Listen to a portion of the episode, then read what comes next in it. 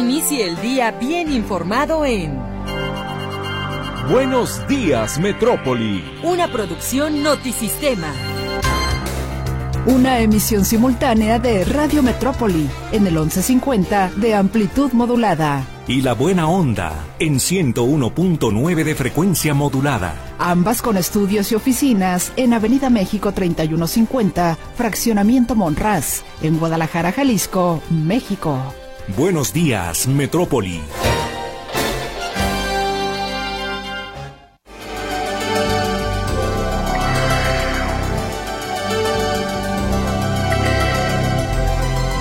¿Qué tal? Muy buenos días, 6 de la mañana con 5 minutos. Pellízcame, mi querido Víctor, porque estamos iniciando un fin de semana largo. Muy buenos días. Es la realidad, no tienes nada de qué preocuparte, todo está bien. Ya despertaste, no es un sueño.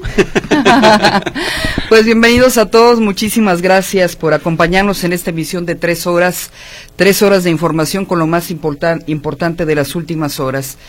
Les saludamos el equipo completo de la Estación de las Noticias. Guillermo Cortés Villavicencio, Luis Ángel Carranza son los editores responsables de los noticieros Notisistema que usted escucha cada hora en la hora. Diego Reyes, sí, ¿verdad? No me equivoco de apellido, todo perfecto. Diego, muchas gracias en los controles técnicos. Lourdes Torres atiende las líneas telefónicas y en los micrófonos sus servidores Víctor Monterrentería y Griselda Torres Zambrano. ¿Cómo estás, Griselda? Bienvenida, gracias. Buenos días también a ustedes. Bienvenidos todos a este espacio de noticias. Estamos eh, ya arrancando este viernes las noticias más importantes de la jornada. ¿Y qué le parece si hacemos un recuento de lo más importante a nivel local? Para comenzar, bueno, hay problemas en el mercado Corona. Los comerciantes dijeron hasta aquí y manifestaron su molestia colocando lonas en el inmueble para protestar y exhibir las malas condiciones en que opera el edificio que fue inaugurado en el año 2016. En esas mantas que colgaron a los alrededores de las escaleras eléctricas en el interior del mercado mostraban justo extintores en desuso, paredes sucias, escaleras eléctricas eh, descompuestas y pues una mofa hacia funcionarios que presumen el mercado como el mejor de Guadalajara. El principal quejoso, un comerciante llamado Luciano González, sostuvo una reunión con el alcalde interino Francisco Ramírez Salcido, con quien finalmente acordó establecer mesas de diálogo para mejorar el mercado Corona recién rehabilitado. Por otra parte, la próxima semana comenzará la entrega de apoyos a campesinos y ganaderos afectados el año pasado por la sequía en Jalisco. El monto de apoyo será de tres mil pesos por hectárea afectada con un máximo de cinco hectáreas por productor. En el caso del sector ganadero, el apoyo será de 750 pesos eh, hasta quienes eh, cuentan con 20 cabezas. Se prevé que alrededor de 23 mil productores sean beneficiados. Hay que destacar que el dinero se entregará en ventanillas instaladas en Ameca, en Guadalajara, La Barca, Tlajomulco, San Miguel el Alto, Lagos de Moreno y Colotlán. Y el conflicto en el Parque San Rafael no termina. Los vecinos denunciaron esta vez abandono de las autoridades de esta área verde luego de que concluyeron los eh, trabajos de construcción de un depósito pluvial no descartan, ellos dicen, que el maltrato sea en una represalia de la autoridad en oposición a las obras hidráulicas que se hicieron en la zona. Así que el Parque San Rafael está quedando en muy malas condiciones y los vecinos no están de acuerdo cómo se está dando de mantenimiento a esta área verde del oriente de la ciudad. Hemos estado, estado hablando en los últimos días de los retos que implica la elección más grande en la historia de México, la que se realizará el 2 de junio por cuestiones como la desinformación y la seguridad. Esto no sé si tenga que ver, hay que esperar al dictamen que dice la Fiscalía del Estado, pero el hombre asesinado este jueves sobre la avenida Manuel J. Cloutier de Zapopan fue identificado como Jaime Vera Alanís, precandidato del Partido Verde a la alcaldía de Mascota. De acuerdo con testigos, el hombre acababa de salir de una lavandería cuando fue agredido a tiros. Los agresores escaparon. Y le reitero, hay que ver cómo va la investigación de la Fiscalía del Estado, porque bueno, hasta estos momentos pues eh, sí es importante destacar el cargo que tenía, precandidato, como ha sucedido ataques a nivel nacional precisamente a quienes están involucrados en la vida política. Y el gobierno federal apenas está delineando el plan de seguridad para los candidatos a estos puestos de elección popular, así que eh, en este caso, aunque es muy local, también habrá que ver en el caso de Jalisco qué se pretende hacer para darle seguridad a quienes aspiran a una alcaldía, a una diputación local y por supuesto quienes serán candidatos al gobierno del estado. Hablando más de de Elecciones, la Comisión de Quejas del Instituto Nacional Electoral determinó la suspensión inmediata de un spot publicitario del Partido Futuro al considerar que se hacía promoción del aspirante a la alcaldía de Zapopan, Pedro Kumamoto, en tiempos donde ya no está permitido. La queja fue interpuesta por el PRI, donde afirmaban que el anuncio que se transmitía en la radio y televisión aparecía la imagen de Kumamoto, lo que no está tolerado en el tiempo de intercampañas. Los consejeros del INE consideraron que los spots no tienen materiales genéricos, sino que aparece el aspirante a la presidencia municipal en varias ocasiones, por lo que el contenido se califica como irregular. Se emitieron medidas cautelares para futuro y que no se use la imagen de Kumamoto en próximos materiales institucionales, aunque hay que recordar también que en Guadalajara hay una gran cantidad de espectaculares de Movimiento Ciudadano y Morena con sus precandidatas Verónica Delgadillo y Claudia Delgadillo. Y bueno, ya le dimos un adelanto de la información nacional en el noticiero de las seis de la mañana. Una de estas notas informativas, pues es el anuncio que hace el grupo parlamentario de Morena, el cual presentará una denuncia de juicio político contra el ministro de la Corte, Alberto Pérez Dayán, quien votó por el amparo contra la reforma eléctrica de López Obrador. Y hablando de Morena, pues el día de ayer presentó las fórmulas al Senado por ocho estados del país. Destaca por la Ciudad de México la integrada por Ernestina Godoy y Omar García Harfuch. Así es, y además en otras noticias, pues eh, hablando de inseguridad no solo para candidatos, sino también para periodistas, un hombre no identificado prendió fuego a la camioneta de la periodista Yolanda Caballero mientras ésta realizaba su trabajo en Tijuana, luego de eh, haber denunciado que la alcaldesa estaba generando acciones de acoso en su contra, mientras la periodista trabajaba, la, un sujeto se acercó a la camioneta de la mujer, le colocaron o le arrojaron una bomba molotov y finalmente quedó eh, envuelta en llamas. Eso es lo que se denunció y que tendrá que investigarse por parte de las autoridades del estado de Baja California. Y exige la oposición en el Senado la renuncia del vocero de la presidencia, Jesús Ramírez, por presuntos actos de corrupción denunciados por la exdirectora de Notimex, San Juana Martínez. Le decíamos el día de ayer que presentó los primeros audios para demostrar que sí hay actos de corrupción, que sí están ligadas a una eh, campaña, en este caso de una de las aspirantes a la presidencia de la República, y dice que tiene a todos grabados. Por su parte, la exsecretaria de Desarrollo Social, Rosario Robles Berlanga, advirtió que procederá legalmente e irá hasta sus últimas consecuencias en contra de quien modificó su licencia de manejo con información falsa para lograr que fuera sujeta a prisión preventiva en el caso de la estafa maestra luego de una investigación periodística que denunciaba los fraudes más escandalosos de la historia, el cual incluía 11 dependencias federales que fueron usadas aparentemente para desviar millones durante el gobierno de Enrique Peña Nieto. Rosario Robles Berlanga se dice víctima al asegurar que sus documentos personales fueron alterados y eso fue lo que la mantuvo en prisión durante varios meses. Pues bienvenido a la información, 6 de la mañana con 12 minutos, viernes, fin de semana largo, viernes 2 de febrero, Día de la Candelaria, que tenga una excelente reunión con familiares y amigos, porque efectivamente el día de hoy se paga la tamaliza. Y comenzamos con la efeméride musical que nos presenta Mercedes Altamirano y su equipo de producción. A continuación.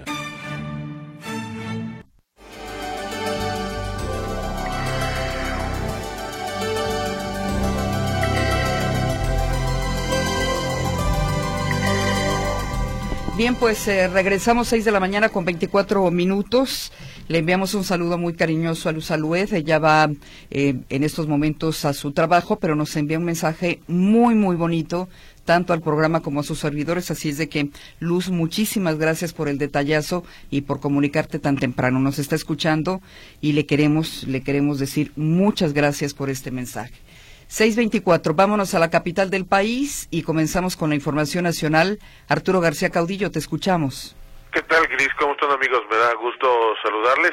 Ayer el presidente Andrés Manuel López Obrador se quejó amargamente de la decisión de la segunda sala de la Suprema Corte de Justicia de la Nación de conceder el amparo que solicitaron las empresas privadas en contra de la ley de la industria eléctrica. Esta situación llegó hasta el Congreso de la Unión que ayer comenzó el último periodo ordinario de sesiones de lo que es la 65 legislatura, pero el tema básicamente eh, retomado por eh, Morena y sus aliados eh, fue de amenazar a los ministros de la Corte con juicio político, particularmente al ministro Alberto Pérez Dayán, que fue quien en, esta segunda sala dio su voto de calidad como presidente de la sala para que eh, fueran tres votos a favor de conceder el amparo y dos en contra de, las ministras eh, Lenia Batres y, eh, y, de la, y otra de las ministras que, que está eh, permanentemente apoyando las propuestas, las iniciativas, las leyes de la cuarta transformación.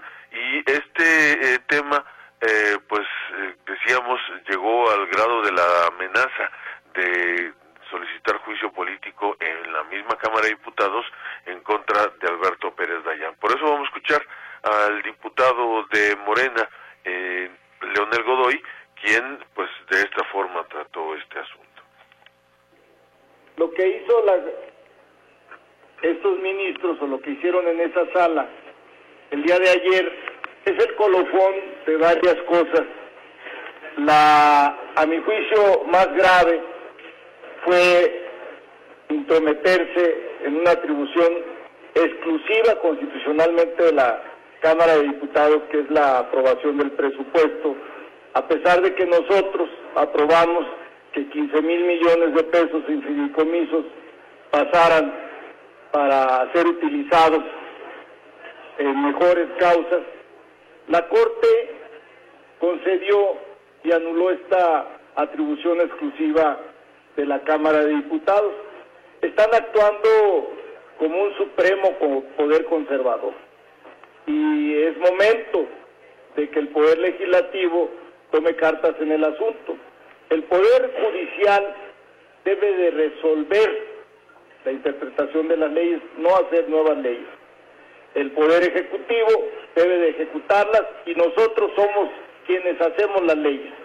Y eso vamos a hacer y también creo que ya no podemos permitir que siga actuando con esa impunidad y por eso la solicitud de juicio político la veremos en los próximos días y sería todo de mi parte. Pues ahí está justamente el Leonel Godoy, el eh, integrante de la bancada de Morena en la Cámara de Diputados, exgobernador de Michoacán, también ex líder del PRD, eh, con esta con este posicionamiento que repitieron sus compañeros de la bancada perredista en la Cámara de Diputados. Entonces, eh, pues ellos están con Lenia Batres y con Loreta Ortiz, que fueron las dos ministras que votaron a favor, en contra, ya escucharon, de Alberto Pérez Dayana, quien quieren solicitar juicio político, porque aseguran que eh, hizo uso de una facultad que no le corresponde, pero pues ya la misma Corte eh, aclaró que precisamente los ministros de la Corte tienen esta facultad, así es que no tendrían por qué haberse extrañado de esta votación Alberto Pérez Dayán, Luis María Aguilar y eh, otro de los ministros, tres de los ministros eh, que tienen más tiempo en, el, en la Suprema Corte fueron los que votaron a favor, pero pues particularmente se enfocaron los, los morenistas en contra del voto de Alberto Pérez Dayan. Mi reporte. Buenos días. Muy buenos días, Arturo García Caudillo. Que tengas excelente fin de semana. Antes de continuar con información eh, nacional, pues eh, acaba de enviar el gobierno del estado, particularmente la Secretaría de Asistencia Social, la información relacionada que abrió ya la plataforma para agendar citas y recargar las tarjetas del programa Mi Pasaje para el calendario 2024A. Enseguida, después de que terminemos la información nacional, le damos a conocer todos los detalles, pero para que sepa que ya está abierta esta plataforma. Eh, de hecho, el eh, ingreso a esta plataforma para agendar citas inició desde ayer por la noche primero de febrero para las tres modalidades, personas adultas mayores, mujeres y personas con discapacidad, en tanto que para estudiantes será a partir del próximo 12 de febrero. Sépalo entonces, ya se puede registrar para eh, recibir este apoyo de mi pasaje. Y bueno, hablando del tema eh, que nos eh, tocaba Arturo García Caudillo, el presidente Andrés Manuel López Obrador propondrá una nueva reforma constitucional luego de que la segunda sala de la Corte anuló la reforma de 2012 a la ley de la industria eléctrica. En su conferencia matutina adelantó que la iniciativa plantea defender a la Comisión Federal de Electricidad y revertir el daño que a su consideración dejó la reforma energética del 2013 en el sexenio de Enrique Peña Nieto indicó que la reforma impulsada por su gobierno daba 54% de participación en el mercado a la Comisión Federal de Electricidad y posibilitó que el precio de la energía eléctrica a los consumidores domésticos no aumentara en términos reales. Además, dijo, es posible mantener los subsidios. Es lo que adelantó el presidente Andrés Manuel López Obrador después del revés que le dieran en la Corte. Y la Fiscalía General de la República obtuvo nuevas órdenes de aprehensión en contra de los ocho militares acusados de participar en la desaparición de los 43 normalistas de Ayotzinapa. Esta vez el Ministerio Público Federal les imputará la comisión del delito de delincuencia organizada, según confirmaron defensores de los integrantes de la Secretaría de la Defensa Nacional. De acuerdo con, con, información proporcionada por uno de los abogados, alrededor del mediodía, el mandamiento judicial fue cumplimentado en contra de tres de los elementos que recién habían obtenido el beneficio de enfrentar la libertad en el eh, proceso en el que se les acusa de desaparición forzada. El litigante dijo de desconocer las causas que se les imputan en esta nueva acusación. Sin embargo, un testigo protegido de la Fiscalía General de la República señaló que los militares colaboraban con el cártel Guerreros Unidos, organización a la que se ha atribuido la participación directa en la desaparición de los 43 normalistas de Ayotzinapa. Y en el 2013, perdón, en el 2023, es decir, estamos hablando del año pasado, México captó por concepto de remesas 63.313 millones de dólares, 7.6% más que en el 2022, con lo que se convirtió en el monto más alto de que se tenga registro, de acuerdo con estadísticas del Banco de México. Gabriela Siller, directora de Análisis Económico y Financiero del Banco Base, destacó que pese al desempeño positivo de las remesas, se trata de la menor tasa de crecimiento anual desde el 2015. La desaceleración del flujo de remesas era esperada, pues la economía de Estados Unidos está perdiendo impulso con el crecimiento del consumo relacionado al crecimiento del crédito y del gasto público. Ayer eh, veía un análisis y una nota informativa que transmitía, por ejemplo, eh, Latinus con Carlos Loré de Mola, donde decía que particularmente llama mucho el crecimiento que ha tenido las remesas, eh, sobre todo en este periodo preelectoral, digámoslo así, porque hay poblaciones, por ejemplo, ojuelos que han recibido una cantidad extraordinaria. Hacía la comparación de la cantidad de población que tiene este municipio, municipio de Jalisco, y decía que por lo menos las familias estarían recibiendo mensualmente más de 25 mil pesos.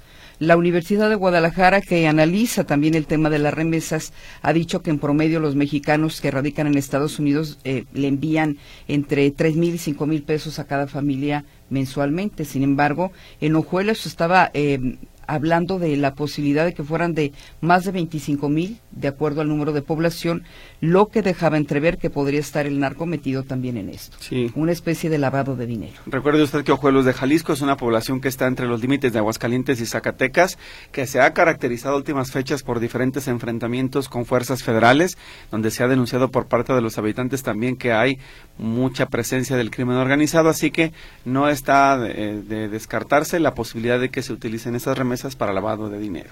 Y Morena presentó la definición de ocho fórmulas al Senado de los estados de Aguascalientes, Ciudad de México, Durango, Guerrero, Morelos, San Luis Potosí, Sinaloa y Tlaxcala. Para la Ciudad de México destacan el exsecretario de Seguridad capitalino Omar García Harfush como primera fórmula, así como la exfiscal Ernestina Godoy para la segunda. A través de un comunicado de prensa, el partido informa que para dar certeza, los participantes tienen el derecho de solicitar la verificación del proceso e incluso auditar el resultado de las encuestas. Y el 2023 fue malo para el Servicio de Administración Tributaria, ya que el SAT denunció a 35 de sus funcionarios por delitos federales como el contrabando ante la Fiscalía General de la República.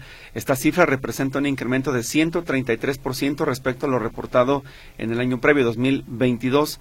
También fueron denunciados 20 funcionarios más que los 15 casos reportados durante el mismo periodo que se informa, y de los 35 de estas denuncias del año pasado, 17 fueron acusados de acceso ilícito a sistemas y equipos de informática, mientras que a 6 los señalaron por uso de documentos falsos. Y bueno, aquí hemos tenido en este programa la oportunidad de platicar con la familia e incluso con algunos de los niños genios que tiene Jalisco y que tiene este país y bueno nos ha quedado claro la falta de oportunidades y la falta de apoyo de las autoridades federales en este caso. El día de hoy una nota informativa destaca que por falta de oportunidades para desarrollarse, a los 10 años los niños mexicanos sobredotados tienen decidido irse del país y de hecho se encuentran buscando activamente opciones de becas, programas universitarios, intercambios y visas para prepararse en su, en su salida. Eh, de acuerdo con una encuesta realizada por el Centro de Atención al Talento, CEDAD, antes de los ocho años, 60% de los niños sobredotados valoran irse del país, mientras que a los 14 años de edad esta cifra ya subió al 90%. Al respecto, Andrew Almazán Anaya, quien a sus 16 años se convirtió en el psicólogo más joven del país y fundó el CEDAT para ayudar a los niños genio como él, con un diagnóstico y seguimiento psicoeducativo, advirtió que el fenómeno de la fuga de cerebros se está agudizando. Explicó que las razones son que los niños perciben pocas oportunidades para desarrollarse intelectualmente en México y no encuentran un entorno donde puedan desarrollar sus capacidades. Una verdadera lástima esta fuga de cerebros porque no se le da importancia a su potencial y bueno, terminan terminan estudiando en universidades en Estados Unidos, por ejemplo, o en cualquier otro país que, que les brinde la esperanza de desarrollar pues su potencial. Vamos a información más amable. Recordará usted que en días pasados la noticia nacional fue el caso de la jirafa Benito, todo un operativo para poder eh, rescatarla de Ciudad Juárez, donde padecía por las bajas temperaturas y que fuera a un lugar de un centro de conservación que es Santuario de Animales em, en, eh, aquí en el estado de Puebla. Y bueno, Benito finalmente ya tiene una nueva vida. Hoy el eh, objetivo es una elefanta, la elefanta más triste, dicen los que defienden a los animales. Pero escuchemos la voz de Ricardo Camarena, quien nos cuenta esta historia y de qué va este nuevo operativo para rescatar a uno de estos animales que fueron salvajes, hoy están en cautiverio y a quienes se les busca una vida mejor. Vamos a escucharlo. El rescate de Benito, la jirafa más famosa de México, obligó a retomar la discusión en torno al maltrato animal y específicamente a voltear la mirada a otro ejemplar de la vida silvestre que hoy se encuentra en malas condiciones. Es otro caso documentado, abordado por activistas y llevado a instancias judiciales sin que hasta el momento se haya logrado algo. Hoy revisamos la historia de Eli, la elefanta más triste del mundo. Eli es una elefanta africana de aproximadamente 40 años. Los últimos 10 los ha pasado en el zoológico de San Juan de Aragón, en la Ciudad de México. La intención era proporcionarle una mejor calidad de vida tras ser rescatada de un circo en el que recibía malos tratos. Pero la buena intención quedó solo en eso. Eli no estaba y no está bien. En entrevista con El Heraldo, Diana Valencia, integrante de la asociación Abriendo Jaulas, Abriendo Mentes, esto afirmaba. Hemos monitoreado a partir del 2016 y lo que hemos notado es la decadencia en Eli, su estado físico, eh, el que se puede ver, ha, ido decayendo, su piel, la marcha dolorosa que presenta y las estereotipias que se le llama zoocosis. Las condiciones inapropiadas del espacio en el que se encontraba él y su estado de salud encendieron las luces de alerta de activistas involucrados en la defensa de los derechos de los animales. El tema escaló, trascendió fronteras y en 2018 sus defensores consiguieron que el Santuario de Elefantes Brasil se interesara en ella, tanto que le abrieron sus puertas, tanto que estaban dispuestos a pagar su traslado. En entrevista con Milenio, Diana Valencia, integrante de Abriendo Jaulas, Abriendo Mentes, hablaba de las ventajas de su traslado. Lo que ganaría Eli sería un gran espacio con gran naturaleza, eh, ser elefanta por primera vez y desplazarse a su antojo donde ella decida sin tener que estar esperando a que le den el alimento o a que, o a que le sirvan agua o a que la bañen.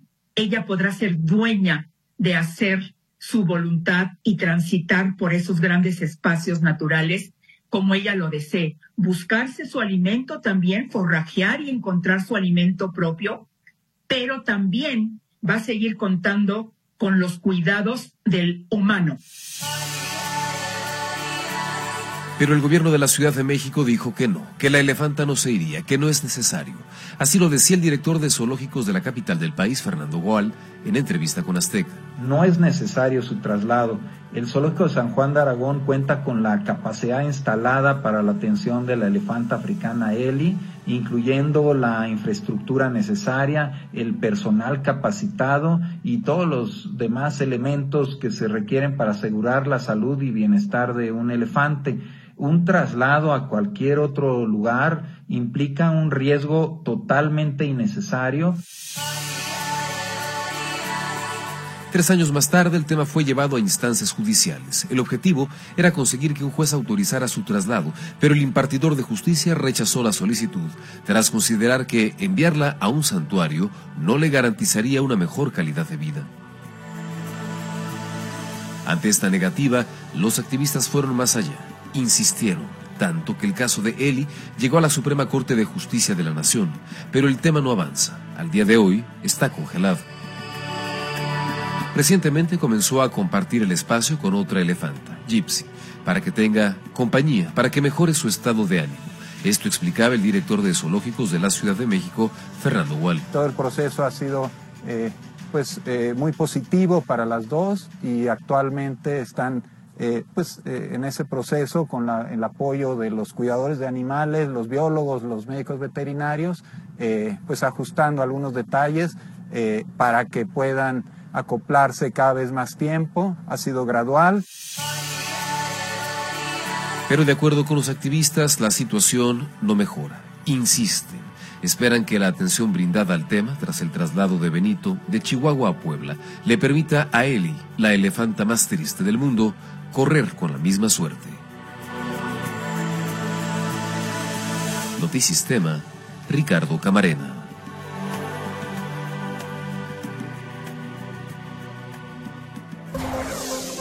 En Buenos Días Metrópoli.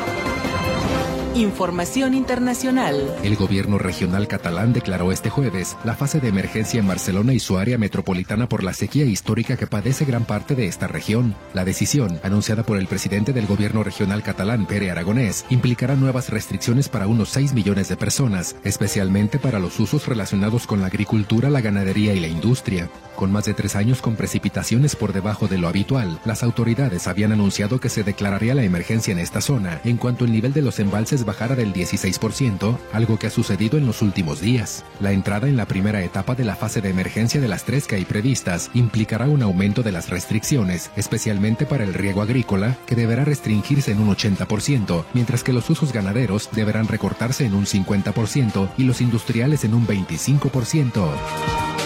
El presidente de Chile, Gabriel Boric, anunció este jueves la convocatoria para el próximo lunes del Consejo de Seguridad Nacional, con miras a atender la amenaza de la violencia criminal en el país sudamericano. El mandatario advirtió que su propósito es evitar que la crisis de inseguridad escale al nivel de otros países de la región. Boric, que ha descartado con anterioridad decretar el estado de excepción para combatir el crimen, también anunció que creará un gabinete especial integrado por las autoridades de la región metropolitana, prevención del delito, interior, Fuerzas Armadas, Justicia y Hacienda, para tener una visión integral y revisar los problemas y desafíos de seguridad que tiene el país. Así también anunció la activación de 50 puntos de control móviles en la región metropolitana, que contarán con 550 uniformados de carabineros, vehículos blindados y drones de vigilancia. Además, los operativos incluirán fiscalización de armas, persecución penal y vigilancia de policía especializada en terminales de autobuses, salidas de estaciones de metro y centros comerciales.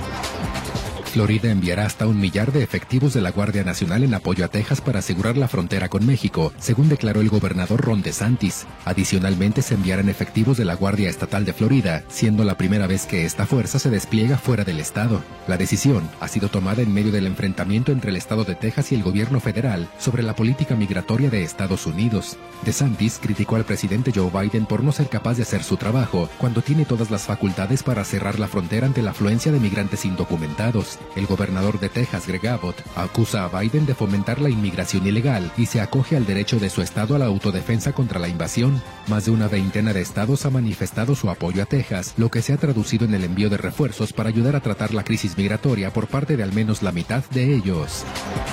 Nueve peticionarios presentaron este jueves una demanda ante la Corte Suprema de Israel, pidiendo que se declare al primer ministro israelí Benjamin Netanyahu no apto para el cargo, según informa el diario Haaretz. Los demandantes consideran que Netanyahu, que enfrenta cargos penales, se encuentra en un evidente conflicto de intereses y citan acontecimientos ocurridos antes y después del ataque de Hamas contra el país hebreo el 7 de octubre del 2023, alegando que las acciones del primer ministro están motivadas por intereses personales más que los del país, el público o el bienestar de los rehenes y sus familias. Además afirman que hay indicios de que el estado de salud de Netanyahu se está deteriorando, lo que justifica su destitución. En noviembre del año pasado, la Fiscalía General de Estambul, Turquía, recibió una petición en la que se exige demandar al jefe del gobierno israelí ante la Corte Penal Internacional. En la solicitud, se acusa a Netanyahu de cometer crímenes de guerra, genocidio y crímenes contra la humanidad en la franja de Gaza.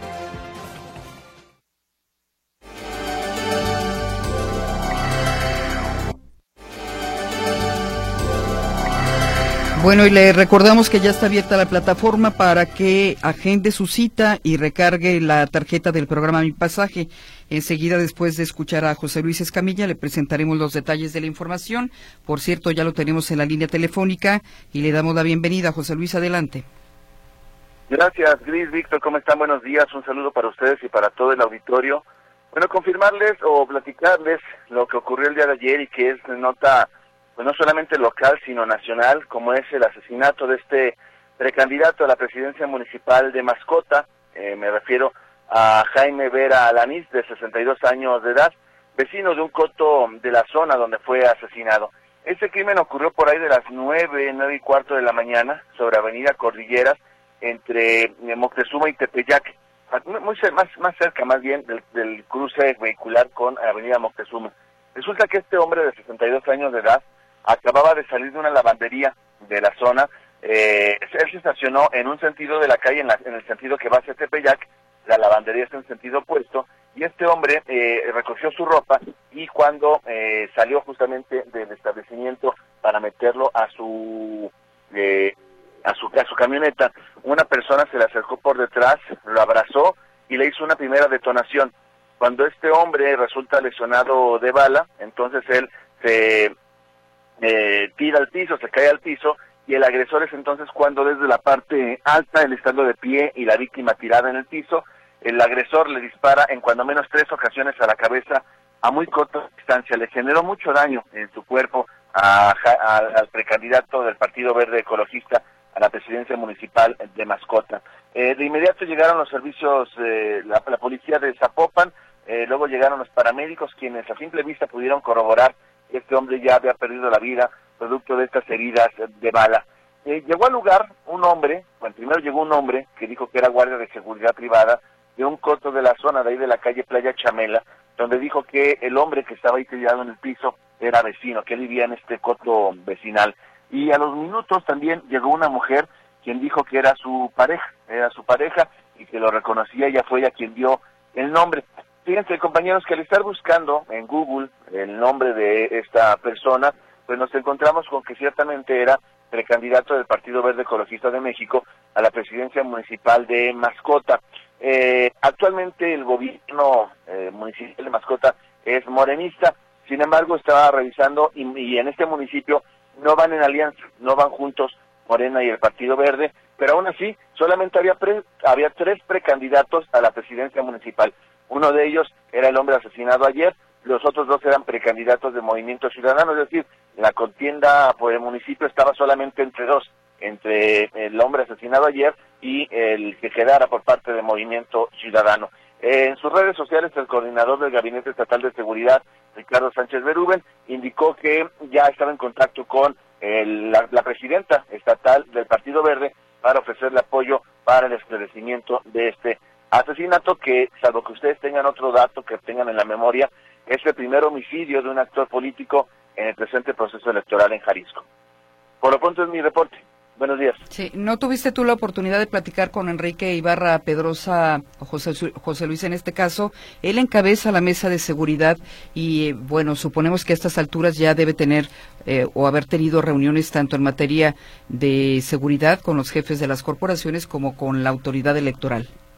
Y de hecho la, semana pasada, eh, nuestra compañera Claudia Manuela Pérez y manejó información en torno a este sentido, porque en su momento el gobernador dijo que Enrique Ibarra Pedrosa, secretario general del gobierno, era el encargado justamente de organizar esta estrategia para darle seguridad a los candidatos Eh, aunque bueno, más bien el, el, gobernador en su momento, en esta declaración que me dio a mí personalmente, decía que tenía que ver con seguridad para candidatos a la gubernatura y los candidatos a la presidencia cuando vinieran a Jalisco. Eh, y que no era propiamente un sistema de escoltas, sino un tema de información, de inteligencia y demás. Eh, pero sí, pero sí, tiene razón Luis, hay una mesa estatal eh, encabezada por el secretario general de gobierno, donde la prioridad, dicen, es garantizar la seguridad a todos los actores políticos. No sé si en este proceso de intercampañas, cuando todavía no están definidas las candidaturas, ya aplique esa mesa porque como, tal pues no son candidatos todavía. Falta que se publiquen y se den las, las constancias y demás. Pero sí, ciertamente hay una mesa estatal de seguridad para candidatos. Bien, vamos a ver qué dice la Fiscalía más adelante sobre el asesinato de este aspirante. Por lo pronto, gracias, José Luis. Hasta luego, buenos días. Hay que recordar que en la primera semana del 2024, en este año tan difícil, tan clave en el que se disputarán en las urnas la presidencia de la República, nueve gubernaturas, incluida la jefatura del gobierno de la Ciudad de México, 500 diputados federales y 1.098 locales, 1.803 presidentes municipales, entre otros cargos, fueron asesinados dos aspirantes alcaldes y un regidor, todos de oposición. El regidor de Cuautla Morelos, Alfredo Giovanni Lezama, militante del Partido Acción Nacional y quien pretendía una curul en el Congreso local, fue atacado a balazos el día 4 en el interior de un gimnasio. Y así hemos dado cuenta de las agresiones que han sufrido los aspirantes en términos generales. El 70% de las agresiones se localiza contra aspirantes a cargos de elección popular, pero en municipios. Esto no hay que perderlo de vista. Entonces sí es muy importante que, por ejemplo, en Jalisco, donde se han identificado 11 municipios eh, bajo el riesgo por la presencia del crimen organizado, pues tomen cartas en el asunto. Sí, además que es un alto margen de, de riesgo porque en el caso de los presidenciables, pues por ejemplo, digamos, son tres, cuatro, cinco y las autoridades federales pueden hacer todo un operativo para custodiarlos en todo momento.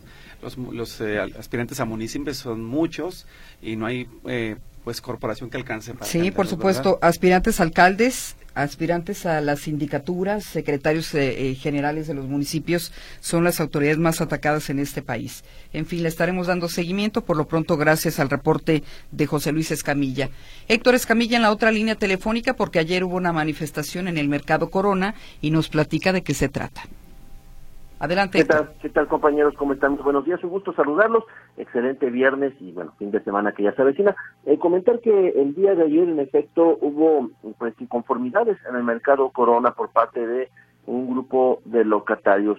Eh, particularmente uno de ellos, uno de ellos fue como el que tomó la, la, la voz más fuerte en este en este conflicto.